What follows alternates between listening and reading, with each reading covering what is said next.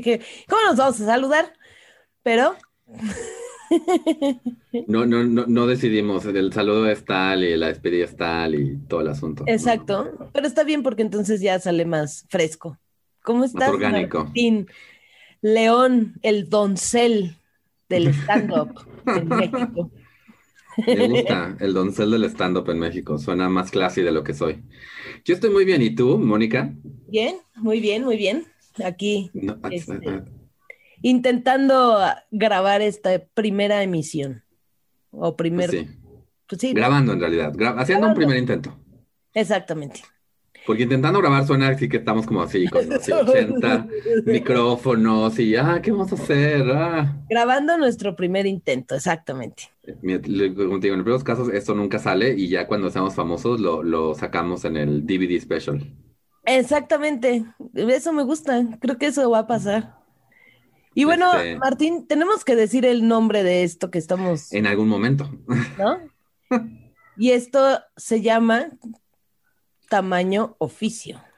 Tamaño oficio. Exactamente. ¿Y de qué va esto, Martín? De esto, la idea es que vamos a invitar a conocidos, amigos, amigos de conocidos, conocidos de amigos, todos dentro del gran espectro de la comunidad LGBTTQ, para preguntarles cómo creen que ha cambiado, diagonal, avanzado la aceptación a personas de la diversidad sexual y puntualmente su propia experiencia en su campo de trabajo, oficios, y a esos sí tienen un oficio. Eh, hay gente que no tiene oficio ni beneficio. Muchos. A ellos no los vamos a entrevistar porque ¿qué nos van a decir? Eh, no, los ninis tristemente tendrán que ser descartados. Igual en unos años sí podemos preguntarle a los ninis cómo era ser nini antes y ahora cómo ser nini ahora. Porque además es una buena combinación e interesante. Nini, LGTB, al rato la N va a estar ahí en medio de todas las letras. no lo dudes. ya estamos apañando todo el ave. Yo siento que igual la N voy a ser yo porque, o sea, porque ni romance ni sexo tengo, entonces. Podemos armar la nueva categoría. Tienes razón. no es asexual porque los asexuales no quieren sexo. Y no es aromántico porque ellos no quieren romance. Es lo quiero, pero no lo tengo. Exactamente. Me gusta. Eh, vamos a proponer agregar la N. Pero bueno, entonces hay que presentarnos. Por favor. Mónica, preséntate. Bueno, yo soy Jane, bueno, o Mónica Jane, según me conozcan. Te, debo decir Jane, ¿verdad? Es, como te gusta que te digan. Pero me gusta Mónica también. Normalmente el Jane lo uso para mi hobby, que es el stand-up. Pero este, pues yo Mm, ¿Qué te cuento rápidamente? Trabajo en investigación clínica. Ese es como mi trabajo formal, de verdad. Llevo 15 años trabajando en investigación clínica, pero tengo un acumulado total de 25 años trabajando este, pues de manera formal. Empecé a los 18 años. Oh a trabajar como asistente y justamente también por eso me interesaba, porque yo sí he visto a lo largo de estos 25 años cómo desde mi punto de vista ha ido evolucionando la cultura laboral con respecto a la diversidad. O sea, cuando yo tenía 18 años, eh, en mi primer trabajo, que además como asistente, pero sí también a veces pienso que cambia porque cuando eres asistente ejecutiva a cuando haces investigación clínica, son dos posiciones diferentes. A las asistentes ejecutivas les exigen ser bonitas, femeninas, coquetonas, y pues evidentemente no era como tan fácil cubrir ese perfil. Me encanta que le haces así, aunque estamos en podcast y no te pueden ver. Exactamente, que, es que ya me acostumbré a que siempre me vean en el video. Exacto, es que hay, hay normalmente hay como un feed de, de Facebook. Amigos, pongámoslo así, si hay un estándar de la feminidad a la cual las asistentes ejecutivos se tienen que adherir, Mónica le dijo a ese estándar, ¿sabes qué? Vete para allá. Sí, soy todo lo contrario. Soy la antistesis de ese look. Cabello corto, cero maquillaje, nunca uso falda, siempre pantalón, entonces pero este, ahí, por ejemplo, eh, jamás se me hubiera ocurrido decir, este, soy gay, además de que todavía no salía del closet a los 18, pero este, pero creo que hasta influía mucho el que yo no me atreviera a salir del closet porque este, me hacían bullying. O sea, había una, había una mujer, una asistente justamente, estaba súper chichona. Ok. y se me acercaba y me ponía las boobies en la cara. O sea, yo sentada en mi escritorio y ella parada, entonces me, me pegaba las boobies en la cara, las movía así de lado a lado, así de... y después decía, miren cómo se pone roja. y se cagaba de la risa. Y yo era así de, güey, ¿qué le pasa? ¿No te estaba intentando seducir de una manera muy agresiva? No tengo idea, estaba muy idiota, tenía 18. La pobre mujer así de, ya, Mónica, un besito y, y tú no, así, ay, no, qué pena. No, yo me quedaba así como en shock, congelada, y este, y después de, de esa babosada que hacía esa mujer, venía como de, ah, no te hagas, ¿qué se me hace? Pero que no, nada más le decimos a el señor Go, era el dueño de la empresa, y nada más que le digamos al señor Go, vas a ver, ¿eh? No, mejor así, este, mantente discreta. Y era horrible, porque yo todavía ni siquiera salía del closet y era como muy Pero no- incómodo. Pero no habías ido al closet, pero sí sabías. Sí, claro. O sea, digamos que estaba todavía en esa colita de un poquito de, ay, no, Diosito, por favor. Así, de- así, así Todo de, fue una confusión, Diosito. no he encontrado al hombre correcto, esto así. Ajá, sí, o sea, todas esas mujeres que me gustan es que me caen muy bien, nada más. Exacto, no me gustan nada más, las admiro, Ajá, este, quiero, o sea, si quiero estar con ellas todo el tiempo es nada más porque, pues quiero que estén bien, quiero, pro- o sea, como amigas, como amigas. amigas, ¿no? Todas las amigas buscan protegerse, cuidarse, mimarse. Es algo que he estado pensando también, que obviamente en algunos casos vamos a hablar de la salida del closet Ujú. y, y, y como lo mencionas ahorita, o sea, en tu caso es, o sea, sabías, pero no, no es del closet, pero hay gente, yo conozco un par donde de verdad como que cuando salieron del closet fue porque se dieron cuenta. Es algo totalmente, es, un- es algo totalmente así alienígena para mí que la gente no sepa. O sea, yo supe cuando, cuando vi al príncipe Eric, cuando yo tenía seis años. Pero, ok, entonces te hacían bullying, te y además, es, además te amenazaban con decirle al jefe que el jefe te iba a correr. Sí, básicamente. ¿Y el jefe alguna vez dijo algo? no, ya era un ruquito y este, nunca le dijeron nada. Obviamente yo tampoco se me ocurrió ir a recursos humanos. Hubo un tipo que me acosó todo el tiempo y a ese sí, este, pues sí le tuve que, sí fui a recursos humanos porque el tipo me decía, no, lo que te hace falta es conocer, este, ¿no? El macho, un buen... Y un día estaba sacando copias y me dijo, mira, a ti lo que te hace falta es una buena acogida. Deja que te invite a no sé dónde y vas a ver. Y yo así de, oye, me estás faltando al respeto, ¿qué te pasa, idiota? Exacto. Y todavía el tipo así de, ah, ya sí dicen todas y a los 20 ya hasta traen dos niños. Y yo, ¿what? Eh, what? Oh my God. Oh my God. Ahí ¿por sí me quejé, ¿no? Pero Bueno, lo mínimo, la quejarte, o sea. Sí fui y le dije, oiga, me dijo esto Aníbal y no me parece correcto. Me vale decir su nombre. Y ya, vaya, lo- le pusieron una sangolotiza la de recursos humanos enfrente de mí, así de, a ver, güey, a ti lo que te hace falta es una bañada y una rasurada de estas del asco, y vas a decir algo a esta niña y te va a ir súper mal, bla, bla, Qué bla, bueno. bla, ¿no? O sea, qué, Pero- qué bueno que te hicieron caso, porque en muchas empresas luego el acoso, o sea, deja tú la parte de la homofobia, el acoso a cualquier mujer luego no se lo toman en serio.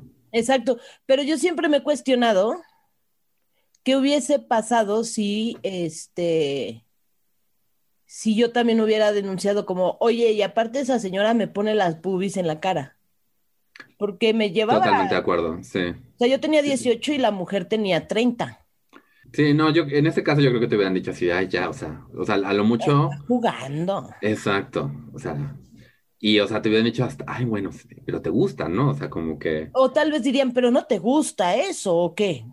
pues sí, ¿Cuál es la molestia, no? O sea, exacto, o sea, entonces, sí, siempre me he cuestionado eso porque nunca me atreví, me daba mucho miedo abrir la boca en ese entonces. Estamos hablando de hace, o sea, era, mi- imagínate, me voy a oír como muy anciana, pero era 1995. ¿Qué? Te me olvida que te ves súper joven, Mónica. ya sé. Es bueno ser lesbiana, no tener hijos. Sí. Estar con una buena sí. pareja te ayuda mucho. y entonces, este, pues sí, siempre me he cuestionado porque pues era 1995, no hablabas con nadie sobre el tema, ¿no? Era como No. todo se ocultaba muchísimo, este, no habían como, como que tan abiertos los lugares o que tú lo pudieras. De hecho, yo no conocí ningún lugar hasta mucho después. ¿Cuándo- ¿Cuánto tenías, cuántos años tenías cuando fuiste a tu primer bar gay? Eh, 22, que fue cuando, este, después de que conocí como a mi primera novia, que fue la que me, ya como que me sacó completa del closet. Y después estuve en otra empresa que prácticamente pasó de noche, porque esa empresa sí hablaba mucho de la diversidad, de, y era 1997. Y en sus políticas, era, es una empresa de origen gringo, y entonces en sus políticas ya hablaban de que no se podía discriminar a nadie del personal por su raza, preferencia sexual, religión. Eh, no me acuerdo otro, otro punto.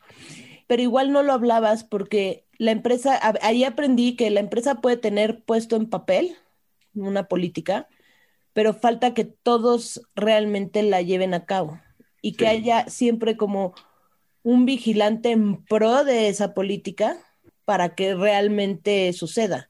Entonces, simplemente no decías nada, ¿no? Sí. que fue justamente cuando ya, ahí sí, este, en el 98 fue cuando ya salí del closet, ya todo bien, ya dije, de aquí soy, me vale un cacahuate, ya.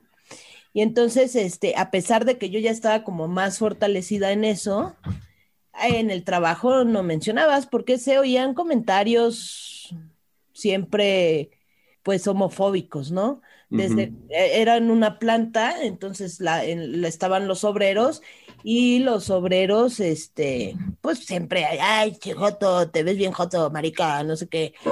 Y también así de, ay, mira la marimacha, ¿no? Cuando veían, me llegaron a poner apodos así, estuve en un trabajo que era ya más en el 2005, donde todos los policías del corporativo me llamaban la niña niño. Wow.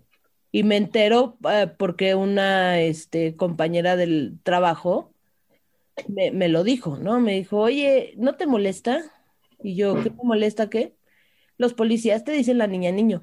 Y en esa empresa también estaba esa política ya de no discriminación, etcétera, pero nunca veía yo que le dieran ese, como que esa importancia o ese seguimiento. Además hay una tendencia que se me hace un tanto clasista de, de- de luego cuando dices el policía nos decía tal cosa y te dicen, ay, pero es policía. O sea, como, o sea, polis, no manches, o sea, exacto, como uno, como si fuera, o sea, como si fuera ley que por, por no ser alto ejecutivo, como si los altos ejecutivos fueran todos súper open mind. Y dos, o sea, como- o sea, literal, y es como de, o sea, no, eh, o sea, uno es callarte a ti de, ay, bueno, ni, ni te quejes, y dos, es decir, este- esta persona no tiene ni siquiera la, la facultad intelectual para cambiar, que se me hace que es ofensivo a- para las dos personas. O sea, tam- también no es que quieras que vayan y le digas, así eres un maldito homofóbico, o sea, no le digas niña niño, se llama Hane, se llama Hane, dile Hane, o sea, ujú. a- o sea, así como esto suena muy como de primaria, pero así como tú no quieres que a, a alguien a tus espaldas esté diciendo cosas, pues no digas a las tus espaldas. Exacto. Y lo que sí te puedo decir que siempre tuve a mi favor cuando fui asistente, que duré como asistente ejecutiva 10 años, durante todo ese tiempo, lo que siempre tuve a mi favor, Martín, las esposas de mis jefes. O sea, era increíble porque les contestaba y pues con la voz no te puedes imaginar gran cosa, no, mi voz creo que no me describe como tal. Pues me hablaban las esposas por teléfono y primero así como de, ah, a ver, ¿me puedes comunicar con mi esposo? Pero siempre van cuando eres la asistente nueva, pues a echar un ojo, ¿no? Así de, yo tengo que ver quién está allí. Y entonces llegaban las esposas, me decían, ah, tú eres Moni, o sea, era como Mónica, ¿no? Así, ah. y de repente me dije, ay, tú eres Moni. Sí, señora, ¿en qué le puedo servir?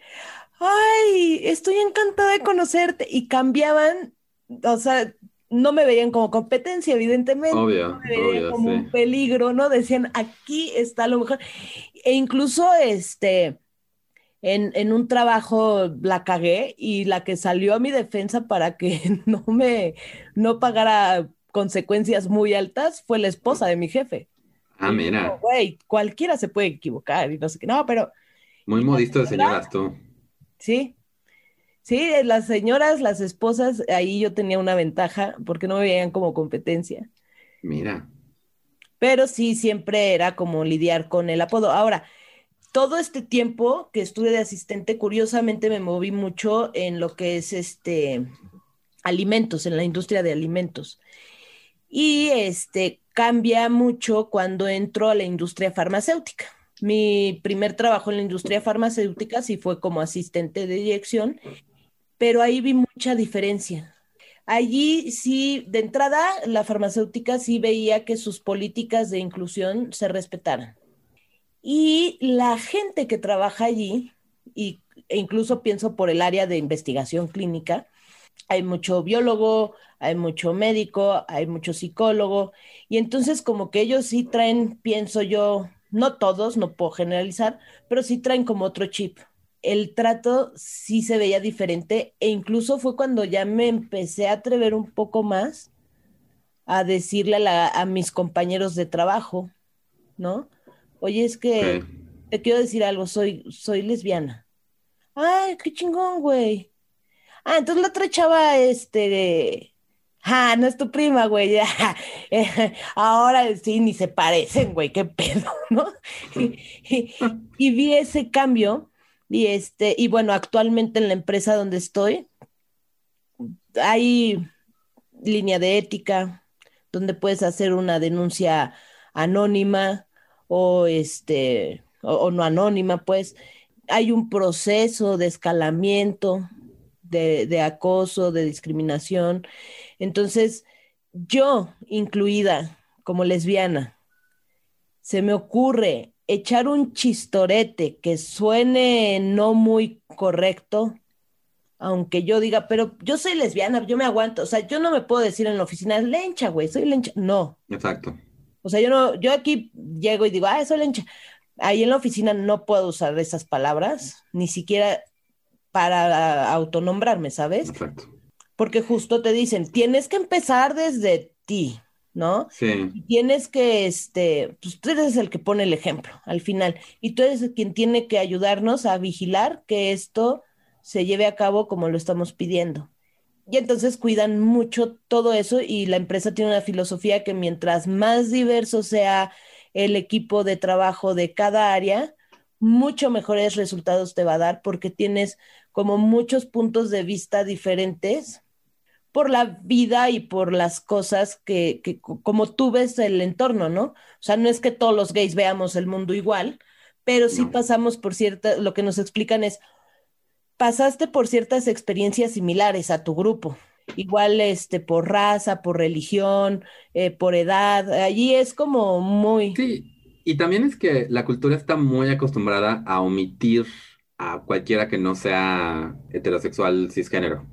Ya, ya, y muchas veces hasta la experiencia de mujeres, que son la mitad de la población, como luego en los cuartos de, en, en, las salas de juntas donde se, de, empresas antes eran puros hombres, entonces aún la experiencia femenina era algo como, algo, algo que, que, me acuerdo, en el, cuando crearon la, la SUV, eh, literal lo que hicieron un montón de, hombres, que también se me hace ridículo hayan sido hombres en vez de que invitaran a mujeres a que hablaran y dijeran, pues lo que necesito es esto. Pues cuenta que los unos hombres se pusieron tacones, se pusieron un bolso, se pusieron no sé qué. Entonces entraron, se, se sentaron en, una, en, la camioneta y lo primero que dice, pues no tengo dónde poner mi bolso. Y pues las mujeres vienen, vienen, usando bolsos desde antes que haya, que haya coches, pero no tuvo, que un, tuvo que un ingeniero dignarse a, a usar un bolso para que por fin pensaran, ah, bueno, sí, necesito. Y, digo, en el caso de mujeres que usan bolsos, pues, y hombres que usan bolsos, y etcétera. Ya estoy en ese rollo de, todo mundo puede usar bolsos, aceptamos a todos, excepto a la gente que, este, ¿a, quién no aceptamos, Jane? Yo creo que a la gente que falta el respeto a cualquiera, ¿no? Exacto. a menos de que lo hagan de forma graciosa. No, es cierto. A mí me, parece. Exacto. No, pero mira, me parece algo, un punto como muy curioso ese. Es decir, tienes una persona que se enoja, yo lo ves en las redes sociales y dicen, ay, sí, esos de los LGT más, que nada más este, se están quejando porque no pensamos igual a ellos. Ellos más bien nos están discriminando a nosotros. O sea, esa es la gente que yo creo que, que, no podemos aceptar porque este, no es que yo te voy a, yo no te voy a imponer mi forma de pensar. Lo único que te estoy pidiendo es respétame. Y aceptar que existimos no es una imposición. O sea, si de repente ves un anuncio y hay dos hombres en ese anuncio, que obviamente con pareja, o dos mujeres, no, no es imponerte algo, es, o sea, es, se está aceptando que existimos. Es, la, foto de la realidad, es como, a mí, por ejemplo, no me gustan las series de narcotraficantes y las películas de narcotraficantes y todo eso, a mí no me gusta, pero al final, porque es una foto de, de lo que estamos viendo o de lo que... Exacto. No es que nos estén imponiendo así de, ah, pues ahora todos a, a vender, no, no, o a todos a drogarse, no, es una foto, ¿no? Y hay diferentes películas que te sacan como las este, fotos de ciertos, de ciertas realidades que, que si bien a lo mejor desconoces o te quieres hacer el desentendido de su existencia, existen. Exacto, totalmente, sí, exacto. Pero otra cosa que dijiste ahorita que sí quiero remarcar es esta que dices que tu empresa no nada más lo tiene en papel.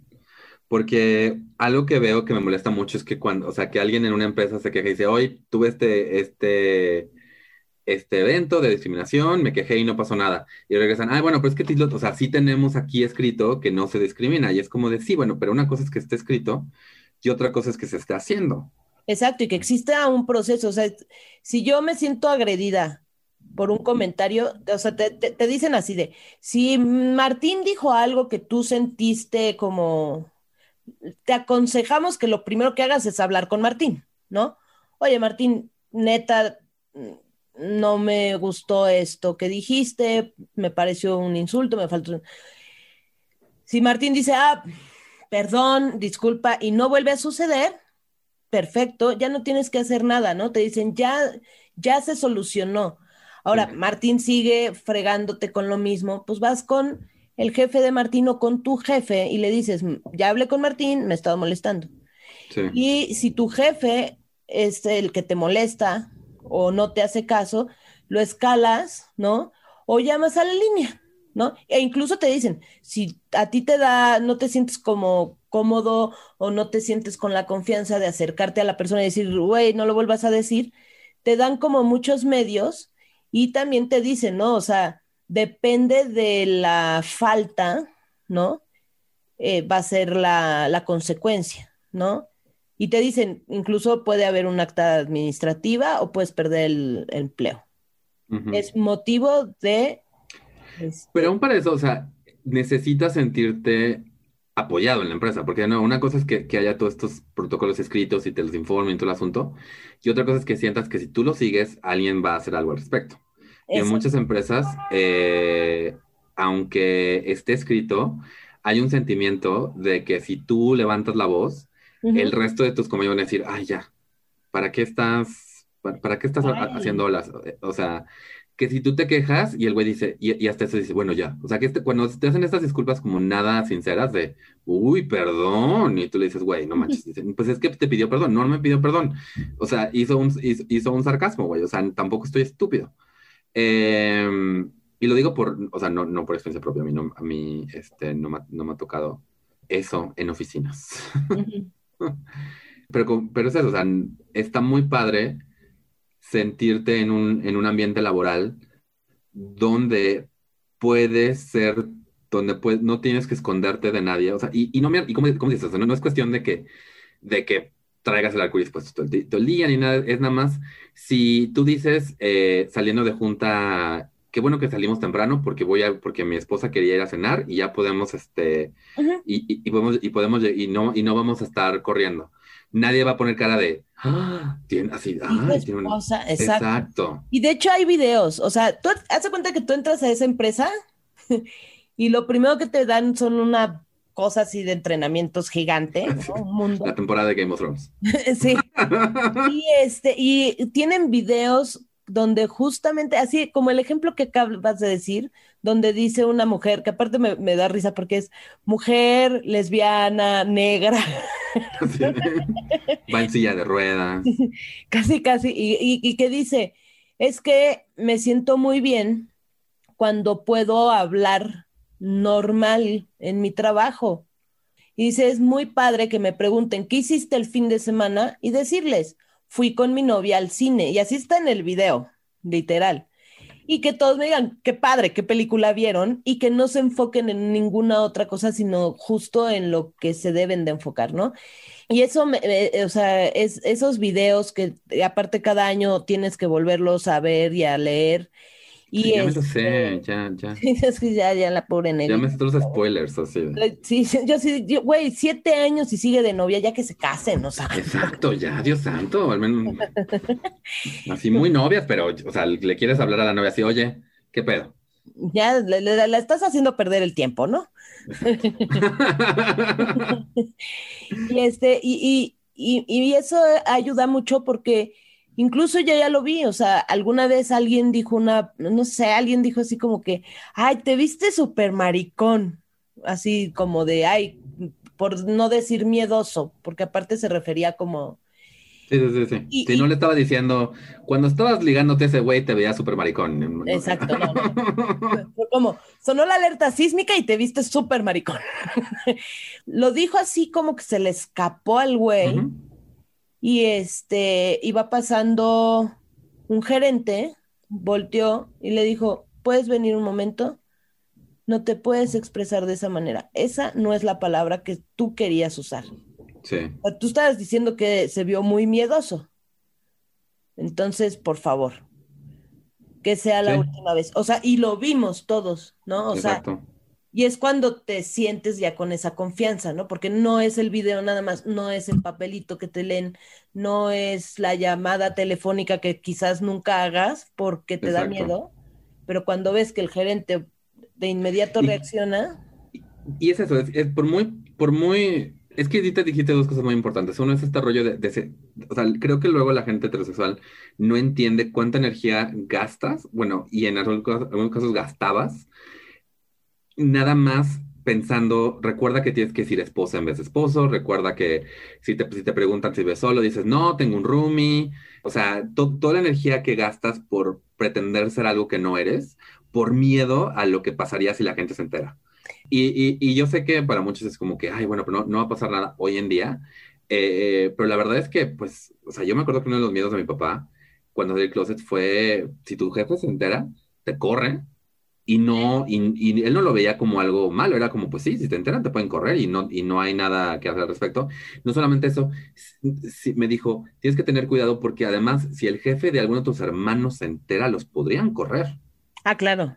mi mamá me dijo algo muy, muy parecido. A mí mi mamá, nada más que ella se fue a todo, o sea, no nada más era en el trabajo. Entonces, mi mamá me dijo, es que, ¿sabes qué? O sea, no, lo que no me gusta es que vas a sufrir. Y yo, que voy a sufrir. Y fue, es que la gente te va a discriminar. Así, ¿no? Y en los trabajos, o sea, nunca digas en tu trabajo porque te van a correr. Y sabes qué, ni siquiera en la casa se pueden enterar. O sea, ¿qué tal que la novia de tu hermano se entera y termina con tu, tu hermano y ya no se casa con él y tú así de, ¿what?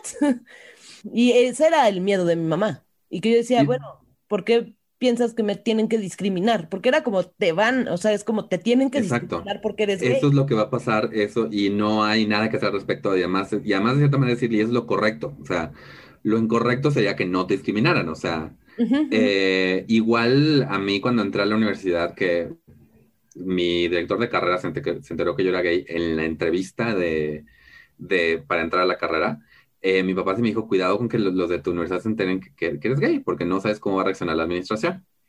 Y yo no le dije, la administración ya sabe. Y, esto no, o sea, o sea nos, gusta pensar que esto es de en los años 50, así, cuando, cuando las películas eran en sepia y la gente se ponía bombines y había donceles, ¿no? Pero no, o sea, esto, o sea, pues yo te digo, hace 20 años, o sea, y, y aunque hubo una molestia, también hay un entendimiento, o sea, de que no todos los lugares, o sea, porque además, cuando se, cuando se vuelve institucional, cuando hay alguien que se dice, ok, no lo puedes correr por gay, pero hay suficiente homofobia en el, ambiente para querer molestar a alguien, entonces no es por gay, pero es que no entrega las cosas a tiempo nunca. Y le pone un chingo de trabajo. O pasan muchas cosas. Eh, yo en él fue, eh, tenía yo 30 años, o sea, hace 13 años. Y este, en un trabajo me corrieron porque una señora de 65 años me acusó porque eh, es que es lesbiana y me acosa. Te acosa. La de recursos humanos. las chichis en la cara. no, y la de recursos humanos, lo que, o sea, el argumento fue, si es cierto, si se ve que es lesbiana, si es lesbiana, entonces sí te está acosando, o sea, no hubo como vamos a investigar, vamos a ver, o sea, por qué dices que te acosa, o sea, qué está pasando, sino que fue como asumir que si eres lesbiana, seguro estás acosando a, la señora de 65 años con cara de perro, que eso siempre me dio mucho coraje, porque yo decía, soy lesbiana, no sofílica. Véanle la jeta, por favor. Tengo buen, tengo, tengo buen gusto, ¿ok? Exactamente. Y me despidieron. Fue como muy homofóbico, la señora de recursos humanos homofóbica, la otra señora igual. Este, pero se protegieron un tanto con este tema de, del acoso. Cuando fui con el abogado dije, pues yo quiero acusar a esa señora de difamación, porque está diciendo que yo la acosaba y no es cierto. Y fue así de, perdón, pero no lo podemos hacer porque si tú acusas de eso, se, se empieza a hacer como la investigación y es en el caso de acoso, es tu palabra contra la del otro. y en cuanto el Ministerio Público vea que, pues si eres gay, ¿no? Pues va a ser así de, ah, seguro que sí. Y para una víctima de acoso solo necesita un testigo. ¿No? No es como cuando las violan, o sea, cuando violan a una mujer, tiene que llegar prácticamente recién violada para que le revise el médico y diga, ah, sí, sí es cierto, y proceda. En el caso del acoso es con un solo este, testigo, ese dice, sí, sí es cierto, yo vi que la estaba acosando, y con eso te vas siete años a prisión, ¿no? Así fácil. Entonces me dijo el abogado, no le muevas, ya te liquidaron conforme a la ley y no le muevas, porque vas a salir perdiendo. Y no pude hacer nada, cosa que siempre como que se me atragantó en la garganta, el no poder como decir, ¿por qué me pueden acusar? Simplemente porque soy lesbiana ya acosé a las mujeres de esa empresa, ¿no? Exacto. Que además este rollo de que obviamente el, el prejuicio de esta mujer era que cualquier cosa que tú hicieras era acoso. Hola, así le decías, ah, hola. Sí, de hecho, la, base era todos los días me saluda. My God. Qué horrible cosa, qué, horrible situación. Y es horrible porque, o sea, yo tenía en ese momento una pareja y cuando llegué a mi casa, ¿no? Con el cheque, o sea, que llegué, bueno, no a mi casa, sino a la casa de mi novia, así de, me corrieron. ¿Por? Y te da miedo decir, mm, una señora me acusó de acoso porque, y si mi pareja no me cree, o sea, es horrible. O sea, como que te da miedo pensar, y si no me cree mi pareja, y entonces ahorita mi novia me dice, no, mira, no sé qué pensar, y mejor terminar. Obvio no pasó eso, ¿no? Pero, pero tu cabeza empieza como a, no, o sea, también es eso. Cuando, hay, una, hay una parte cuando vas creciendo como hombre, como hombre, como hombre gay, esta idea de, los gays quieren con todos y son súper promiscuos y no sé qué, que es súper dañina porque básicamente lo que te hace es sentir, o sea, aunque no te gusten todos, los que te gustan son demasiados.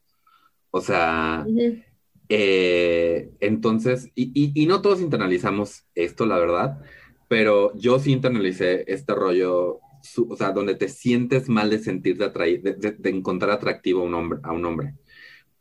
Y, y, es eso, o sea, y porque también te meten como hombre en general esta idea de que, de que no puedes controlar tus impulsos sexuales. La verdad es que, que sí puedes, eh, eh, pero, pero, pero justamente es eso, o sea, me acuerdo que, o sea, yo a los 16 veía compañeros y se me hacían guapos y me daba muchísima pena admitir que se, que se me hacían guapos mis compañeros, o sea, muchísima pena.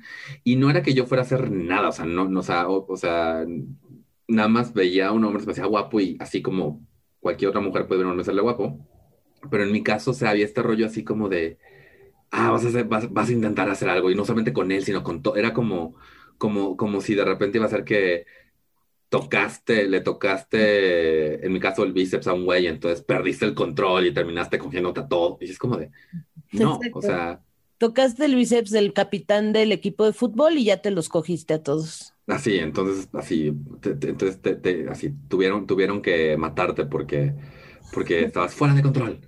Hoy en día en la Ciudad de México y en otros lugares es, muy, es mucho más fácil este, vivir fuera del closet pero todavía estos mensajes siguen muy, muy vigentes, aún en, aún en lugares de Ciudad de México, aún en lugares, o sea, como, eh, o sea, esta frase me acuerdo que tu mamá que eh, no quiero que te discriminen.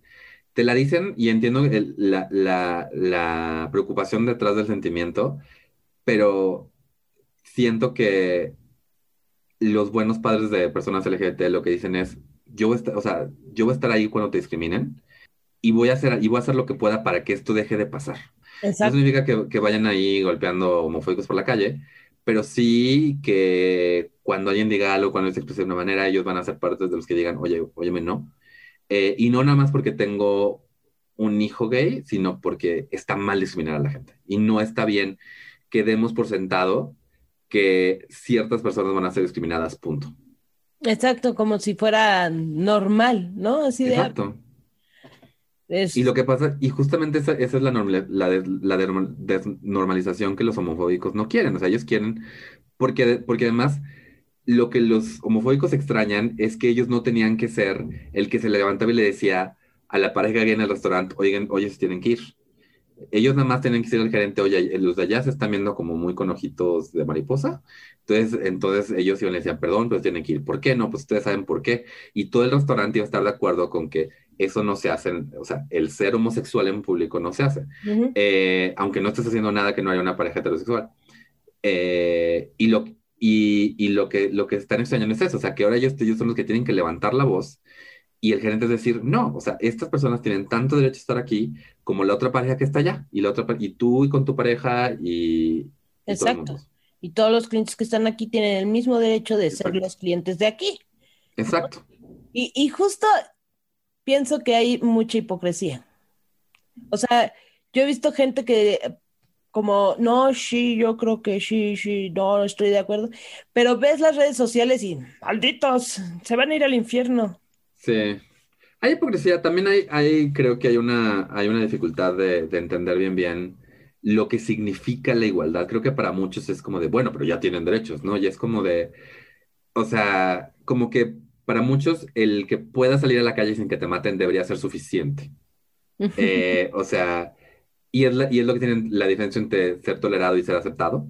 Y para muchos es como, ya te tolero, no entiendo por qué quieres más. Eh, y el hecho de que además conforme más, más tolerancia hay, pues más aceptación se, se, se, exige también.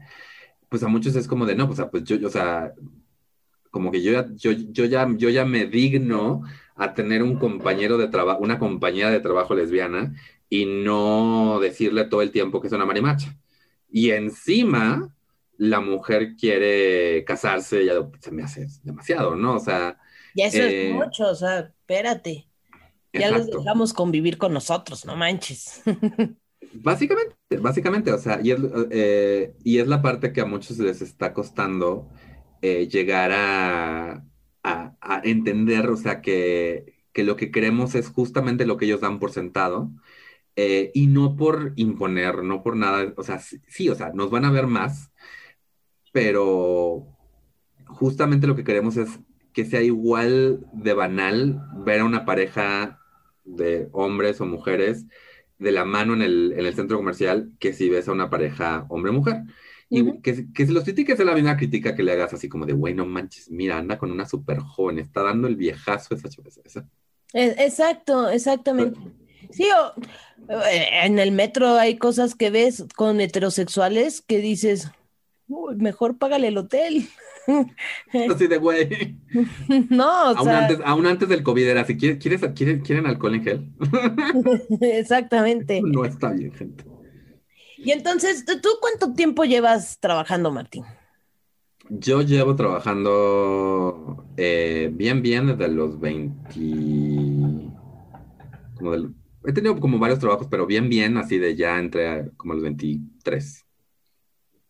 Y, y siempre, obviamente, me imagino por, por lo que te conozco, pues nunca, nunca tapas, nunca intentaste tapar el sol con un dedo. No, no, yo, yo me siento muy afortunado de varias cosas. Una de ellas, o sea, la verdad es que de yo me, yo me di, yo como que me di cuenta que me los niños, o sea, le pude poner nombre como a los 12, 13 años. Eh, sí hubo toda una parte como súper de miedo, así como que preocupación, no sé qué, no sé cuánto. Pero la verdad es que para yo, yo salí del closet por primera vez con alguien a los 16 años. Eh, fue por mail. Eh, me acaba de mudar de Guadalajara a Cuernavaca y a uno de mis mejores amigos de Guadalajara le mandó un mail de, oye, pues esto. Y me dijo así como de, wow, qué sorpresa, Martín. Jamás lo había imaginado. este, y luego ya en Cuernavaca estuve un ratito, en la prepa estuve un ratito así como de, sin decir, pero, pero mi primer trabajo fue, en, bueno, ya en Estados Unidos. Eh, si no cuento el local que tenía mis papás en Cuernavaca, que técnicamente trabajaba ahí, pero pues obviamente es nomás como apoyaba a mi mamá. Explotación. Eh, eh, pero de nuevo, aunque en ese local nadie sabía, fuera del local, en el escueto, pues la gente sabía. Eh, pero mi primer trabajo lo obtuve por medio de la universidad en Estados Unidos y pues la, la persona que me lo consiguió sabía que yo era gay. Entonces, en ningún momento hubo una preocupación de... Y, y lo que pasa es que esta chava que, que era argentina, estaba empezando a hacer videos de bodas y videos de grabaciones, y yo estudiaba producción de televisión en ese momento. Entonces me dijo, oye, necesito a alguien que venga a acompañarme a ciertas bodas. Eh, literal, te vienes conmigo en el coche, grabamos, te o sea, comemos de regreso y yo, ah, perfecto. Entonces nunca hubo un problema, nunca hubo un problema. Y me acuerdo que la primera boda que fui, eh, me dijo, es una boda de unos chavos como super cristianos, pero no te preocupes, no hay ningún problema.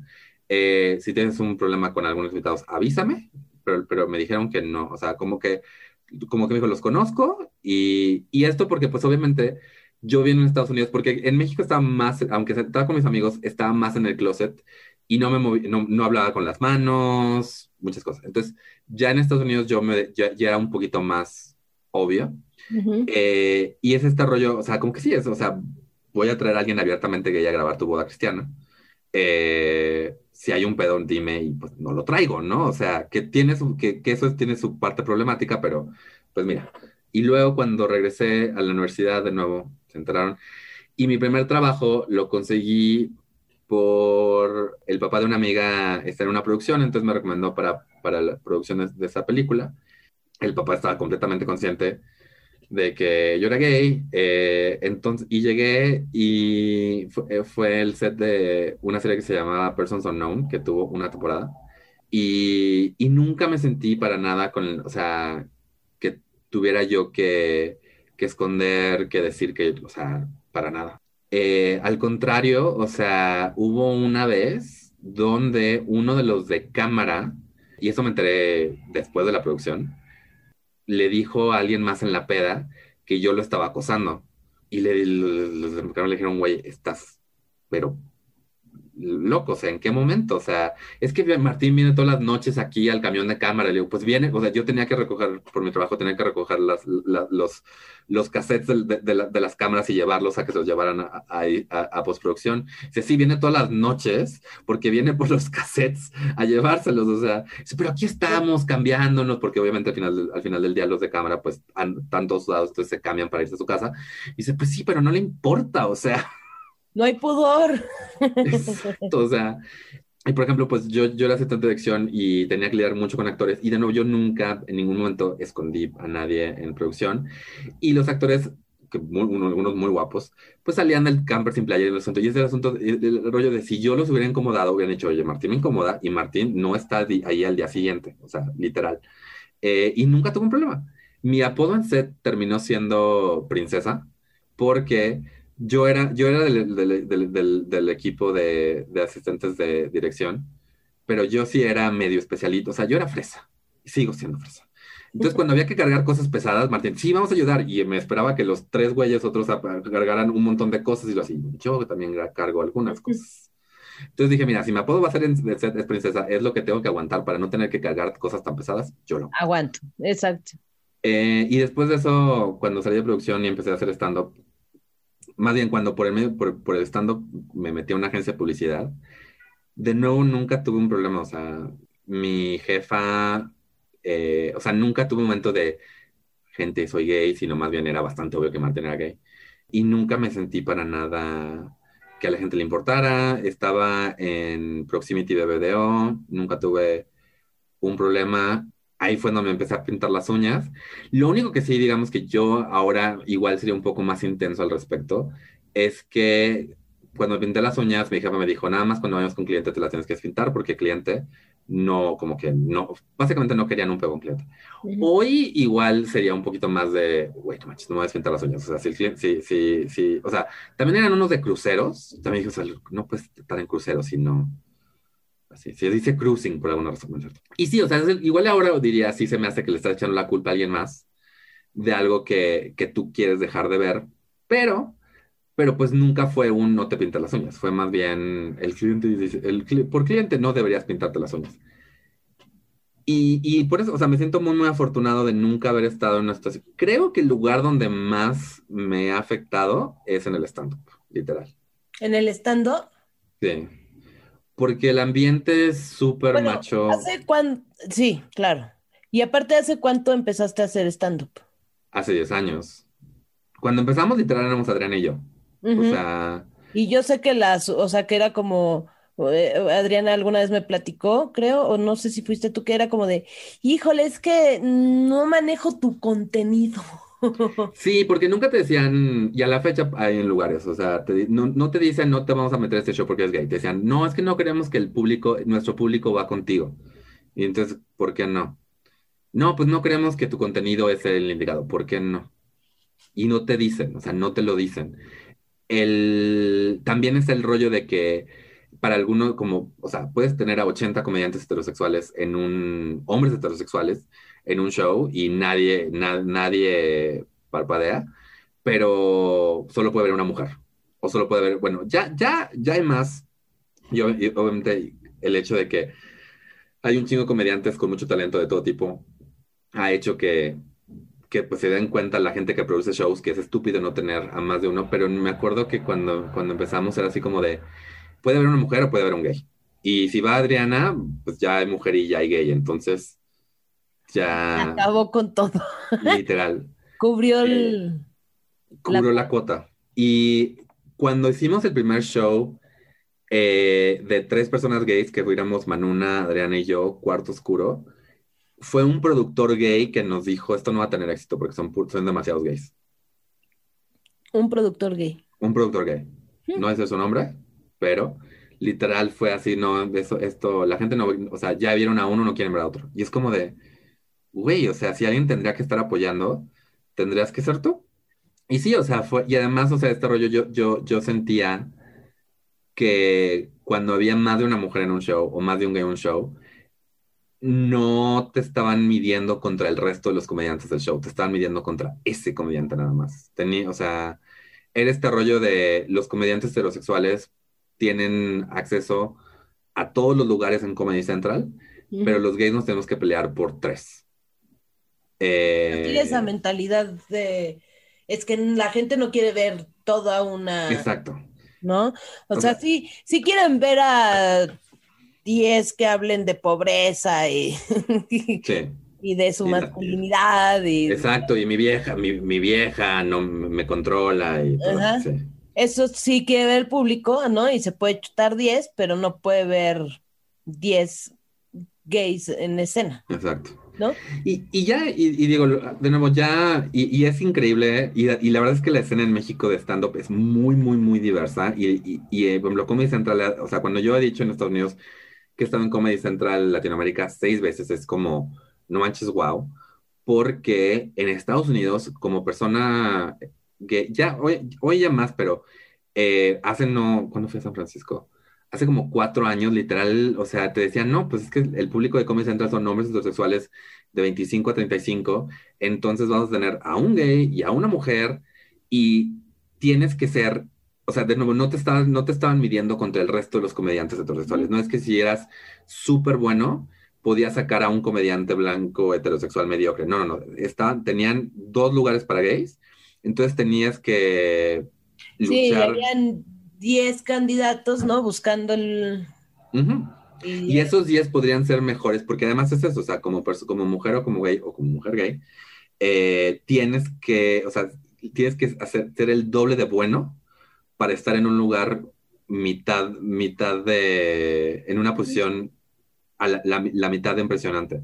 Eso hace que con comediantes LGBT, pues la verdad, seamos mejores y como mujeres también, pero también es muy frustrante que que sientes que le estás dando todo y la respuesta es, pues sí, pero pues no fuiste el mejor gay. Según yo heterosexual, no fuiste el mejor gay, entonces. Sí, es triste.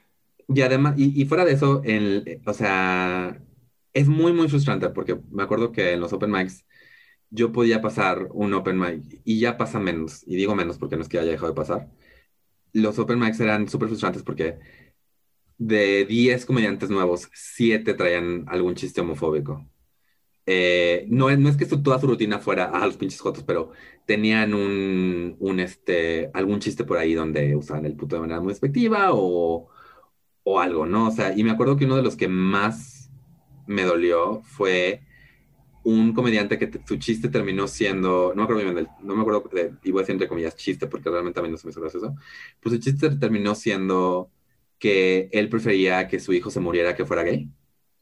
Eh, y la gente se rió. Entonces, creo que la gente no entiende la violencia, que el chiste, la violencia del chiste homofóbico no solamente es de la gente que lo dice, de la persona que lo dice, sino la gente que lo recibe. Claro. Entonces yo me subí después de él y literalmente me subí a decir, no, pues, o sea, ¿qué pasa? O sea, no, me subí a hacer chiste, me subí a, a, quejarme de eso. Y me bajé y pues la gente, varios comediantes que no voy a no hacer nombres, pero fue, fue, pero la respuesta fue como que uno no te estar ofendido, era, nada más un chiste. Dos, eh, es como de, yo la cagué porque no logré, porque, porque no controlé mi enojo para hacer un chiste y burlarme de él, no, o sea, sino más bien eh, yo debí haberme subido a, triunfalmente burlarme de este hombre y, y como estaba todavía pues estaba más verde en ese momento, pero además, como estaba muy enojado de, de, que alguien estaba diciendo, estaba siendo abiertamente homofóbico y toda la gente estaba muy contenta de escucharlo, eh, y, eso, y esas ha sido las experiencias como más violentas que he tenido. Y, y a eso se, se, se, añadió el hecho de que, de que el resto de los comediantes estaban no del lado de, esa, de ese comediante per se, porque sí fue como de, güey, ni, ni como que X, güey, no, no, no sigue haciendo comedia, pero sí del lado de no puedo ponerme en contra de esos, de esos chistes, porque entonces yo como comediante voy a tener que empezarme a cuestionar, en, o sea, de la, de la homofobia. Y, entonces, y, y, sí, o sea, en general hay muchos espacios en la comedia donde me siento muy bienvenido, donde tengo conozco, conocido a gente genial por mí la comedia, a ti, Adriana, que la amo para siempre, pero, eh, pero también ha sido los lugares donde, donde no solamente he sentido violencia, no, y de nuevo, o sea, no es que me estén golpeando ni nada, pero una violencia bastante fea, pero además, la, te digo, la violencia no solamente de, del hecho de que haya alguien en el escenario burlándose de, del concepto de que existo, sino además de que de la, del recibimiento cálido y así de gente. Y, o sea, he visto comediantes que yo he visto chiste y, y, me dicen, ¿no te gustó el chiste? Y yo digo, no, no me gustó. Y le digo, y me dicen, pero funciona. Le digo, no, no, no, o sea, güey, este chiste te va a meter en Comedy Central. O sea, ese chiste te va, o sea, ese chiste, la gente te va a conocer por ese chiste. No lo hace menos homofóbico, pero eso ya es tu pedo. O sea, porque yo no, yo no, yo no, puedo, yo no puedo hacer nada al respecto, yo no te puedo obligar a dejar de decir el chiste. Lo único que puedo hacer es seguir trabajando para que la gente deje de, deje de pensar que ese chiste es gracioso. Exacto. Pero en el Inter, güey, no manches, o sea, yo no te voy a obligar a quitar ese un chiste homofóbico de la rutina, pero tampoco voy a pretender que somos amigos por, por, porque los dos hacemos comedia, que también es lo que termina pasando, es como de, ah, bueno, pero somos, los dos somos comediantes, es como de, sí, güey, pero, pero si alguna vez en un, en un show eh, me siento violentado, no voy a ir contigo a expresarme que me siento violentado, más bien porque sé que tú estás del lado de la violencia. Anyway, ya, voy a llorar. Lo logró, hizo su catarsis. Exacto. No, pero yo estoy de acuerdo contigo. E incluso hay unas frases que también he llegado a escuchar, eso fue en un trabajo anterior, donde me decían, eh, oye, pero Jane, ¿no crees que ya a ustedes les gusta jugar el papel de víctima? O sea, ya se pueden casar, ya pueden, este, ya nadie les dice nada en la calle. O sea, como para qué siguen haciendo una marcha? No es como para seguir jugando ese papel de víctima y yo. Fue como, ¿es en serio? Güey, güey, o sea, sí.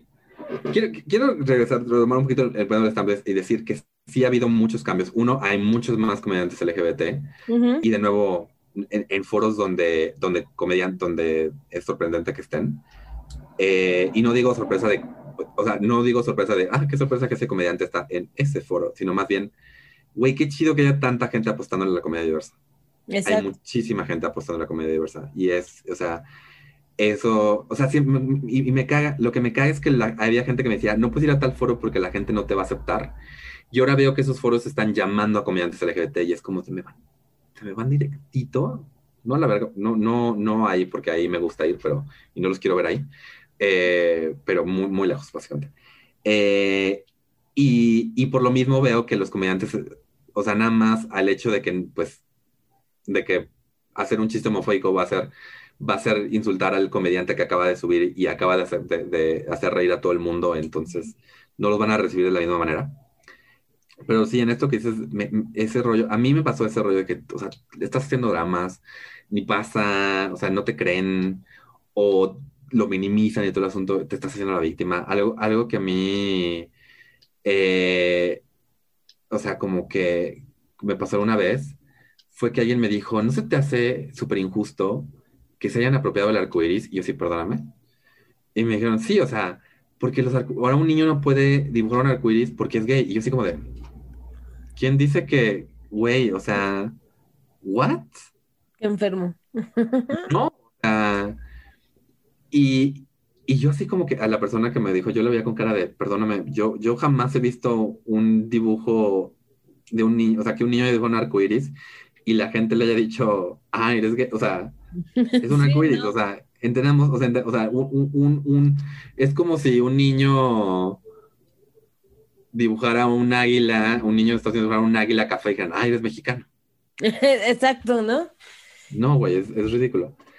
Eh, y sí, de, no, creo que es, un rollo de que, de, que algunas personas están diciendo, o sea, están, están, están en un lugar donde dicen, estoy dispuesto a, o sea, estoy hasta aquí, o sea, estaba dispuesto a llegar hasta aquí. Está dispuesto a darte permiso de llegar hasta aquí. Era como, es como, estamos en una montaña y está la gente en distintos puntos, o sea, y, y había un lugar donde decía, estamos dispuestos a aceptar que los gays lleguen a ese risco, pero hasta ahí. O sea, ese es un buen lugar, los veo de aquí de lejos. Estoy dispuesto, estoy dispuesto a tolerar que lleguen ahí e ir a, ir a fiestear con ellos a veces, pero no, pero, pero pues ahí van a estar bien. Y de repente que vean que los gays y las mujeres eh, y todo tipo de personas estén diciendo, no, o sea, sí, aquí está bien, pero pues quiero llegar a la cima, o sea, quiero poder llegar a la cima y poder vivir en la cima y, y al final de cuentas, esta cima metafórica no es un punto, es un lugar que hay, donde hay espacio para todos. Eh, y que la gente se quede pensando, güey, no, o sea, yo, yo te di permiso de llegar ahí, que tú les digas puntualmente, sí, pero ya no, yo no estoy pidiendo permiso, o sea, yo no llegué ahí porque me diste permiso, llegué ahí porque iba a llegar ahí de una o de otras. Y ahora vamos a llegar a la cima y va a tener que ser normal que todos podamos llegar a la cima. Totalmente, yo aparte, no sé, yo alguna vez hasta he peleado con gente decirle, o sea, no estoy pidiendo ningún privilegio. Exacto. Estoy pidiendo tener los mismos este, derechos que tú tienes, ¿no? Porque, ¿qué crees? Pago los mismos impuestos que tú pagas. O sea, no tengo un apartado especial donde digan, ah, pero es lencha, güey, que pague menos, ¿no? Porque, mira, no la vamos a dejar casar o no la vamos a dejar adoptar o la, ¿no? Entonces, que pague menos impuestos porque, pues, tiene menos derechos. Jamás, ¿no? No, además, o sea, como si fuera una, un, un, un, un trueque aceptable, o sea. Ajá, exacto. Entonces es como de, a ver, güey, o sea, debo de tener los mismos derechos que tú, no son privilegios. O sea, ¿en qué momento convertiste el matrimonio, por ejemplo, en un privilegio para los gays? Solamente porque no se lo permitían antes, que estaba mal que no se lo permitían. exacto. Y en ese aspecto es eso, es que, la gente lo, simplemente lo ve como, pues ya, ya te di el, porque más te di el privilegio de casarte. Eh, algo de, de, de, ese fraseo que me molesta muchísimo es les dimos. Y no nos dieron nada, o sea, tuvimos que luchar por cada avance. O sea, o sea, no fue que un día los introductores se levantaron y dijeron, ay, hay que dejar que los gays se casen. Y los gays dijeron, no, pues yo no me voy a casar. No, no, no, no, pues está chido. Sea, hubo, hubo toda una lucha, o sea, este rollo de, de, la discriminación laboral, o sea, hubo un montón de gente diciendo, no está bien que nos no está bien que des por sentado que si tu jefe se entera que eres gay, tiene, tiene chance de, de, de correrte no está chido que llegues a una entrevista de trabajo pensando, ¿qué tanto tengo que escoger, esconder mi sexualidad? Porque igual este, este güey no me, no me contrata, porque aunque puedo ser el hombre más brillante o la mujer más brillante eh, para este trabajo, tengo que, tengo que además, eh, tengo que además esconder el hecho de, de, que soy gay. O sea, no, no, fue que, no fue que nos dieron los derechos, fue que dijimos, nosotros queremos, o sea, queremos lo que ustedes tienen, punto aún las partes que no se dan cuenta que tienen, como esa, la parte de no tener que esconder tu sexualidad en una entrevista de trabajo. Exacto, totalmente. La, parte de poder llegar a una oficina y de no lo que seamos, poder hablar de tu novia, poner una foto de tu novia y que la gente y que la gente no te diga, ay, qué padre que tengas una foto de prima, no es mi prima. Ay, bueno, pero de tu amiga, no es mi amiga, porque luego la gente como que solita te quiere echar para abajo. Exacto. Sí, o lo quiere como disfrazar o como que, bueno. Sienten que te, están haciendo el favor. Y, ya, tenías, ya decías otra cosa que quería comentar, pero eso fue. Ok, ya vendrá. Eh, ya vendrá. No, y, es eso, o sea, y creo, algo que he dicho muchas veces últimamente, es esto cuando la gente me dice, ¿qué es lo últimamente, últimamente, qué es lo que los LGBT queremos? Y digo, pues que no sé. Nunca hemos vivido en un mundo sin homofobia, por lo tanto no sabemos cómo se ve un mundo sin homofobia. No hablemos de los griegos, porque sí aceptaban gays, pero pensaban que las mujeres eran objetos. Entonces tampoco. Exacto. Eh, entonces, ¿cómo es un mundo sin misoginia y sin homofobia y sin transfobia eh, y sin bifobia y, y, todo eso? Pues no sabemos. Y, y por eso nos estamos dando de topes intentando llegar a él. Eh, y va a ser incómodo también para nosotros. O sea, también luego hay cosas que, que a mí todavía, yo, todavía he tenido eh, momentos donde, donde sí digo, güey, ¿nos estaremos pasando?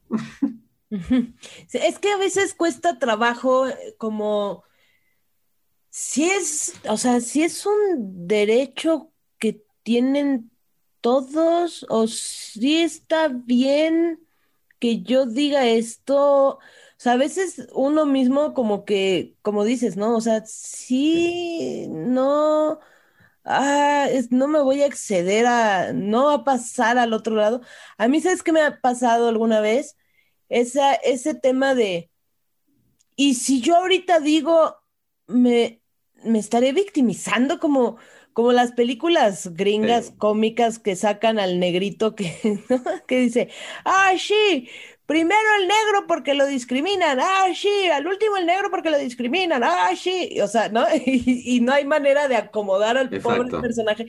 Y entonces, a veces a mí como que me, me da miedo, ¿no? Y, y ya después como que sí lo reflexionas y dices, no, es que no está bien lo que está haciendo, o sea, no me estoy victimizando, él me está victimizando a mí, o sea, me está haciendo su víctima de, de, discriminación, de homofobia, de, lo que sea.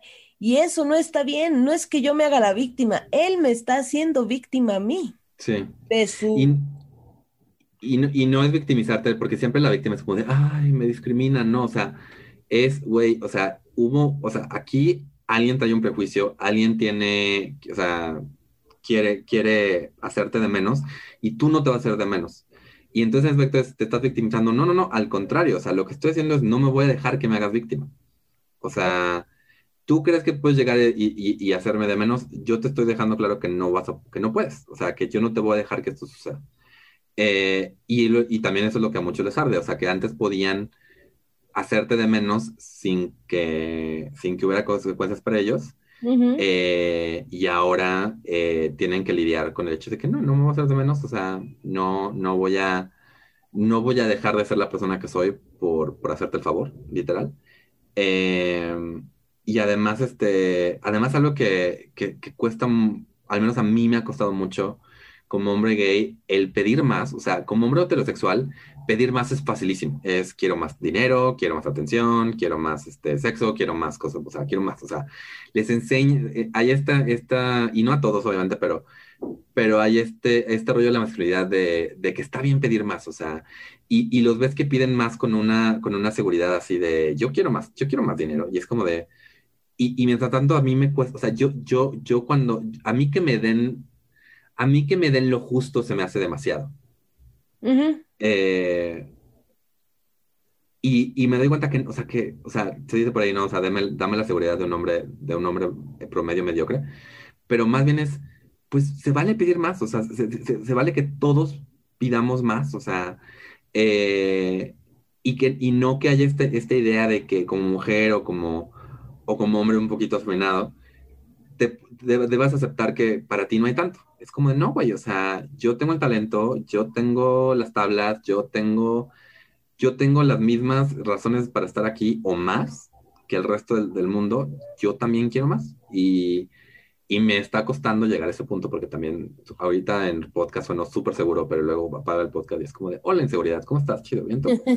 Pero es eso, o sea, es también que, que la gente entienda que no está mal que los gays pidan más. Eh, no, no, no es necesario que queramos que todo el mundo se vuelva gay, nada por el estilo, sino más bien lo que queremos es las mismas oportunidades y, el, y empezar en el mismo nivel que empiezan todos. Y de nuevo, o sea, no sabemos cómo es este mundo y estamos dándonos de topes para llegar. Exactamente. Muy bien. Oye, Martín, te quisiera hacer ya una última pregunta. Sí. Si existiera el genio de la lámpara de la diversidad y te pudiera conceder un deseo, ¿cuál sería ese deseo que le pedirías? Yo le pediría, ¿qué tan cursi quiero ser ahorita? Eh, le, le pediría que, o sea, que, que le quitara, o sea, que sí, que le quitara a la gente LGBT el miedo. O sea, y, me- y no me refiero a que nos tire el miedo así, a quitar el miedo y que pase lo que pase, sino más bien que, que se quiten las situaciones que nos dan miedo, ¿no? O sea, que, que de verdad la gente que dice, ay, pues tienes, lo, lo tienes todo, o sea, que no se dan cuenta que algo tan sencillo como, tan sencillo, pero, por ejemplo, me dicen, es que pues a todos nos pueden asaltar. Sí, a todos nos pueden asaltar. Yo tengo el miedo añadido que si me toca un, un, un asaltante homofóbico, que yo traigo algo de arcoíris y se molesta, o sea, ah, pinche, pinche. O sea, eso, o sea, que, que, que realmente tengamos un mundo donde podamos, eh, todos, obviamente, pero donde los LGBT eh, podamos este, expresarnos sin miedo. ¿Y tú? Yo, yo no sé. Este, es que como, como muchas cosas, pero creo que sí, justamente va muy de la mano. O sea, yo pediría que toda, cualquier persona pueda catalogarse como persona, porque es persona, punto. O sea, que, que realmente siempre te sientas en el mismo nivel que todos, ¿no? O sea, que todo, y que todos sean vistos con ese mismo nivel de, bueno, güey, todos somos personas, sin importar si eres hombre, mujer, lesbiana, gay, trans, no, o sea, Sí. lo que lo que sea, eres persona antes que cualquier otra cosa o Sí. cualquier otra etiqueta. O sea, no importa si eres hombre, si eres mujer, no importa si eres gay, si eres lesbiana. O sea, Sí. sí, que se acabara como, porque aparte siempre he visto como muchos comparativos en la vida.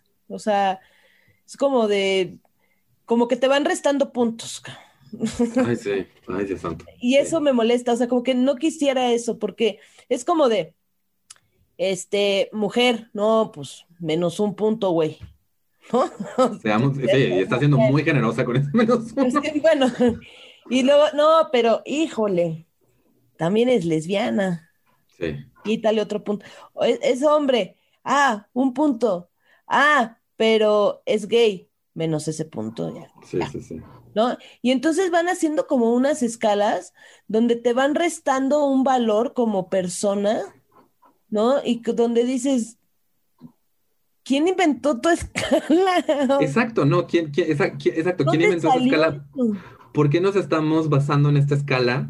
Eh, es, sí, o sea, es, es eso, o sea, Entonces quisiera eso, que quitaran eso, o sea, que le diría al genio, quita eso, eh, esa, no sé dónde salió, o sea, nunca he entendido, nunca he entendido así de, ¿en qué momento empezó así de, ah, yo soy el hombre super macho, no sé qué, y entonces se hace lo que a mí me valga madre y yo quiera? O sea, ¿en qué momento? O- Así, ay, tú vales menos y tú todavía menos de lo menos y tú, o sea, Exacto. ¿quién le dio ese poder a, o, o- o en qué momento se ganó ese poder y por qué los demás no? sí. Pero eso ya es una, eso ya, eso ya, para eso tenemos que conseguir un, fil- un filósofo. Si alguien conoce algún filósofo que quiera entrar al podcast para hablar de cómo ha cambiado el campo de la filosofía, por Exactamente, favor, recomiéndelo. exactamente. Eh, sería muy interesante. Pero Así sí, no, totalmente, totalmente de acuerdo. Pues creo, creo que debemos despedirnos porque si no esto se va a hacer una película. Sí, puedo hablar contigo durante... Yo sí, también puedo hablar seis horas y no me canso. Pero bueno, gente, eh, igual ya ver redes sociales de esto cuando este, esto salga al aire, esto, y, y si no, si nunca escuchan esto es porque nunca lo sacamos. Eh, pero, eh, pero síganos en redes. Mónica está en redes como, Comedia con H. y yo estoy como Mintonarel. Así como se escucha, Mintonarel, que es Martín León con las letras revueltas. Esto es tamaño oficio. Tamaño oficio. Nosotros somos Bueno. sus hosts. Y la idea es traer, pues, profesionistas A gente- comparar. Y, vamos, y va a ser muy interesante, Martín, porque vamos a ver cómo quizás, yo tengo mi teoría que de, de un ramo a otro, de un, de un oficio a otro, la situación va cambiando y es diferente. Sí. Sí, va a ser muy interesante ver qué cosas son como similares y qué cosas difieren igual muchísimo. Va a ser muy, muy interesante. Eh, y y si, de- si quieren ustedes eh, ser algunos de los, de los que participen, mándanos eh, un mensajito. Ujú, O si conocen a alguien que igual tenga una historia que ustedes crean muy interesante, también, por favor, claro, recomiéndenlo al podcast. así es. Muy bien, gente. Esto fue Tamaño Oficio. Muchas gracias, Martín. Te quiero mucho. Yo a ti, Mónica. Adiós.